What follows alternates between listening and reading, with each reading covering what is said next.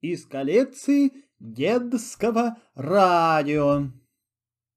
240 лет назад великий английский писатель Джонатан Свифт написал книгу «Путешествие в некоторые отдаленные части света Лемюэля Гулливера», сначала хирурга, а потом капитана нескольких кораблей. Беспокойная жизнь скитальца была Гулливеру больше по сердцу, чем мирное сухопутное существование. Джонатан Свифт, Гулливер в стране великанов. Гулливер прожил дома недолго. Не успел он хорошенько отдохнуть после своего возвращения из страны лилипутов, как его снова потянуло в плавание. И вот он уже на борту корабля, отплывающего на Мадагаскар. Когда корабль был уже недалеко от острова Мадагаскар, поднялся жестокий ураган. Ураган бушевал много дней, много дней корабль боролся с волнами и ветром. Ураган стих так же неожиданно, как и начался. Океан был спокоен, небо безоблачно, но во время бури корабль так далеко отнесло на восток, что даже самые бывалые матросы не могли сказать, какую часть света их забросило. Все были не на шутку встревожены и с беспокойством посматривали на капитана. Друг Юнга увидел вдали землю, но никто не знал, что это за земля. Капитан послал к берегу баркас с десятью хорошо вооруженными матросами. Гулливер присоединился к ним. Матросы разбрелись по берегу. Гулливер остался один. С любопытством оглядывал он новые места, но не увидел ничего интересного. Всюду тянулась бесплодная пустыня. Усталый и недовольный, он медленно зашагал назад, к берегу. Но что такое? Матросы уже сели в баркас и что есть силы гребут к судну. Как же это они оставили его одного? Гулливер Хотел окликнуть матросов, но язык во рту словно окаменел. И не мудрено. Из-за прибрежной скалы внезапно вышел человек огромного роста и погнался за лодкой. Сломя голову, помчался Гулливер, сам не зная куда, думая только о том, где бы ему укрыться от этого огромного человека. Задыхаясь, он взбежал на склон холма и огляделся. Со всех сторон его окружали леса. Гулливер закинул голову, чтобы поглядеть на верхушки деревьев, да так и ахнул. Это были не деревья, а колосья ячменя вышиной с деревья. Стволы тесно переплелись между собой, а крепкие, острые усы ячменя, вернее сказать, усищи торчали, словно копья. Они прокалывали платье Гулливера и впивались в кожу. Что же теперь делать? Гулливер понял, что ему ни за что не выбраться из этой чащи, и силы оставили его.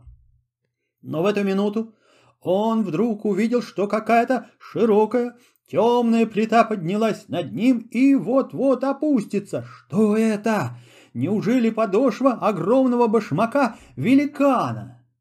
Гулливер вскрикнул. Великан услышал его крик, нагнулся и стал шарить по земле руками. Наконец, он ухватил Гулливера двумя пальцами за бока и поднес к самым глазам. «Все!» — мелькнуло у Гулливера в голове. «Сейчас это чудовище задушит меня!» Но великан вовсе не собирался душить Гулливера. Он очень осторожно положил свою находку в карман. Был полдень, когда великан с Гулливером на ладони перешагнул порог своего дома. Ни слова не говоря, он протянул жене крохотного человечка. Сначала великанша испугалась человечка, но скоро она разглядела Гулливера, и ей понравилось, как он кланяется, снимает и надевает шляпу. Великан сел обедать. Гулливера он посадил возле своей тарелки. Перед Гулливером положили ломтик говядины, кусочек хлеба и рюмочку.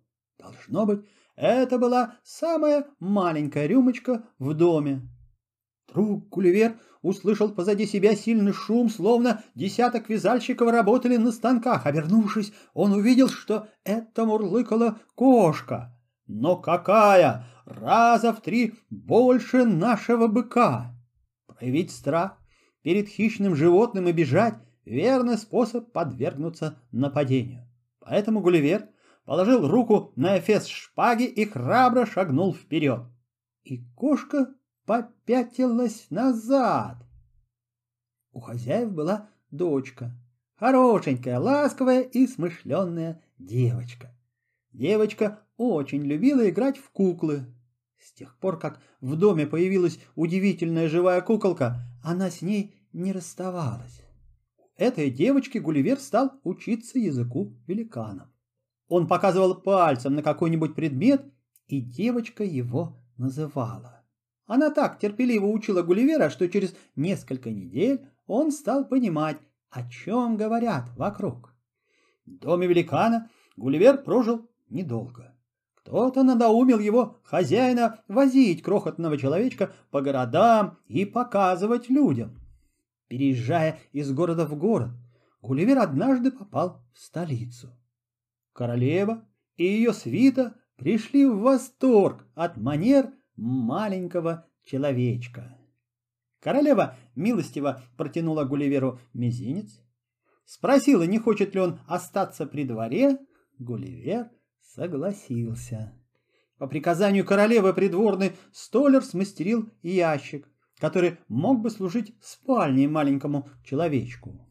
Королевский обойщик изготовил прекрасную кровать, а другой мастер — специалист по изящным безделушкам сделал два кресла, два стола и комод. Королева так полюбила общество Гулливера, что никогда не обедала без него. У Гулливера был полный серебряный сервиз. Ее Величество имело обыкновение собственноручно класть на блюдо игрушечного человечка еду. Но не одни только удобства окружали Гулливера во дворце. У него был там и враг, королевский карлик. До появления Гулливера он считался самым маленьким человеком во всей стране. Его наряжали, прощали ему шутки и шалости, а теперь перестали даже замечать. И во всем был виноват игрушечный человечек. Карлик всячески старался досадить ему. Как-то за обедом он схватил Гулливера и бросил в чашку со сливками. Потом он подстерег Гулливера в саду. И когда тот проходил под яблоней, карлик встряхнул ее. С десяток яблок величиной с хороший бочонок посыпалось на Гулливера. Из-за ничтожного роста опасности подстерегали Гулливера на каждом шагу. Однажды собака схватила его зубами и отнесла своему хозяину. В другой раз, привлеченные запахом сладкого пирога, в его в комнату залетели осы. Комната наполнилась таким жужжанием, словно в ней заиграло двадцать волынок. Но, пожалуй, больше всего натерпелся он страху от обитавшей при дворе обезьяны. Видимо, она приняла Гулливера за своего детеныша, схватила и забралась на крышу. Чем бы это все кончилось, если б снизу не заметили обезьяну?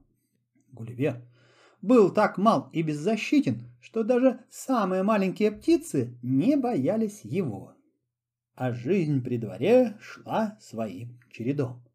Королева очень беспокоилась, не слишком ли Гулливер тоскует по родине, и пользовалась каждым удобным случаем, чтобы развлечь игрушечного человечка. Зная его страсть к путешествиям, ее Величество приказало королевскому столеру соорудить крошечную лодку со всеми снастями. Затем было сделано деревянное корыто. Чтобы корыто не текло, его хорошо просмолили. С тех пор Гулливер часто занимался греблей, как для собственного развлечения, так и желая доставить удовольствие королеве и ее фрейлинам. Иногда он ставил парус, а дамы поднимали ветер своими веерами. Король милостиво разрешил Гулливеру пользоваться своей библиотекой. Для этого был сделан специальный станок. Он устанавливался с таким расчетом, что Гулливер, переходя со ступеньки на ступеньку, мог читать книгу. Но самое большое впечатление произвела на Гулливера королевская гвардия. Никакое воображение не может придумать ничего более грандиозного и поразительного. Кстати, путешествие Гулливера в специальном дорожном ящике вместе с королевской семьей стали обычным занятием. Однажды ему пришлось сопровождать короля и королеву к южным берегам королевства. Гулливеру очень хотелось видеть океан. Только океан мог помочь ему когда-нибудь попасть на родину. Он притворился, что чувствует себя неважно, и просил королеву отпустить его подышать морским воздухом с одним из пажей. Гулливер долго бродил по берегу. С тоской глядел на океан, с грустью думал о своей родине, семье. Длительная прогулка утомила Гулливера, и он решил вздремнуть. Проснулся он от резкого толчка, точно кто-то с силой дергал за кольцо, прикрепленное к крышке его ящика. Несколько раз Гулливер принимался кричать, но без всякой пользы. Он видел только небо и облака. Мало-помалу он стал понимать опасность своего положения. Прошло несколько минут, и Гулливер услышал над своей головой злобный клекот и какие-то удары. И вдруг ящик как-то странно дрогнул и полетел вниз, вниз, вниз. Конец, подумал Гулливер. Раздался странный всплеск, и Гулливер понял, что упал в море. Домик на минуту погрузился в полную тьму. Потом, чуть покачиваясь, поднялся наверх и поплыл по волнам. Через час Гулливер заметил, что в щели стала просачиваться вода. С тех пор, как Гулливер попал в море, прошло четыре часа. Но эти часы показались ему длиннее суток. Вдруг ему почудилось какое-то царапание около ящика. После этого ящик поплыл в одном направлении. «Неужели кто-то взял меня на буксир?» — подумал Гулливер. Он схватил палку, привязал к ней большой платок и, просунув палку в дверцу, стал размахивать платком. Над головой у него застучало, и кто-то громко закричал по-английски. «Эй, кто там в ящике? Отзовитесь!» «Я англичанин, вовлеченный злой судьбой в величайшее бедствие, и заклинаю освободить меня из этой темницы». «Будьте совершенно спокойны», — ответили ему сверху.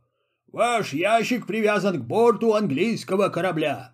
Сейчас плотник откроет вашу дверь, и мы спустим трап. Гулливеру спустили трап. Он поднялся на крышу своего дома, потом на палубу. Только на корабле он окончательно понял, что спасен и что вскоре снова увидит родину. Конец.